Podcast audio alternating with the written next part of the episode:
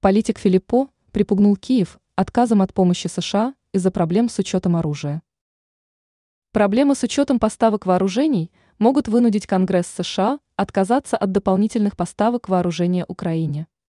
Ранее Пентагон сообщил, что вооружение стоимостью более 1 миллиарда долларов, направленное Украине, не отслеживалось должным образом со стороны США. Конгресс может отказаться от дальнейших поставок вооружений Киеву из-за проблем с его учетом, высказался в соцсети Ха лидер французской партии «Патриоты» Флориан Филиппо.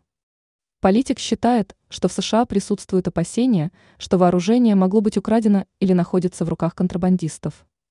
В этой связи Конгресс США может отказать Киеву в любых дополнительных поставках оружия.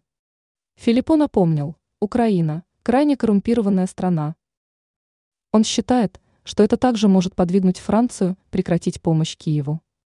Ранее Конгресс США потребовал от Белого дома разъяснения стратегии по Украине.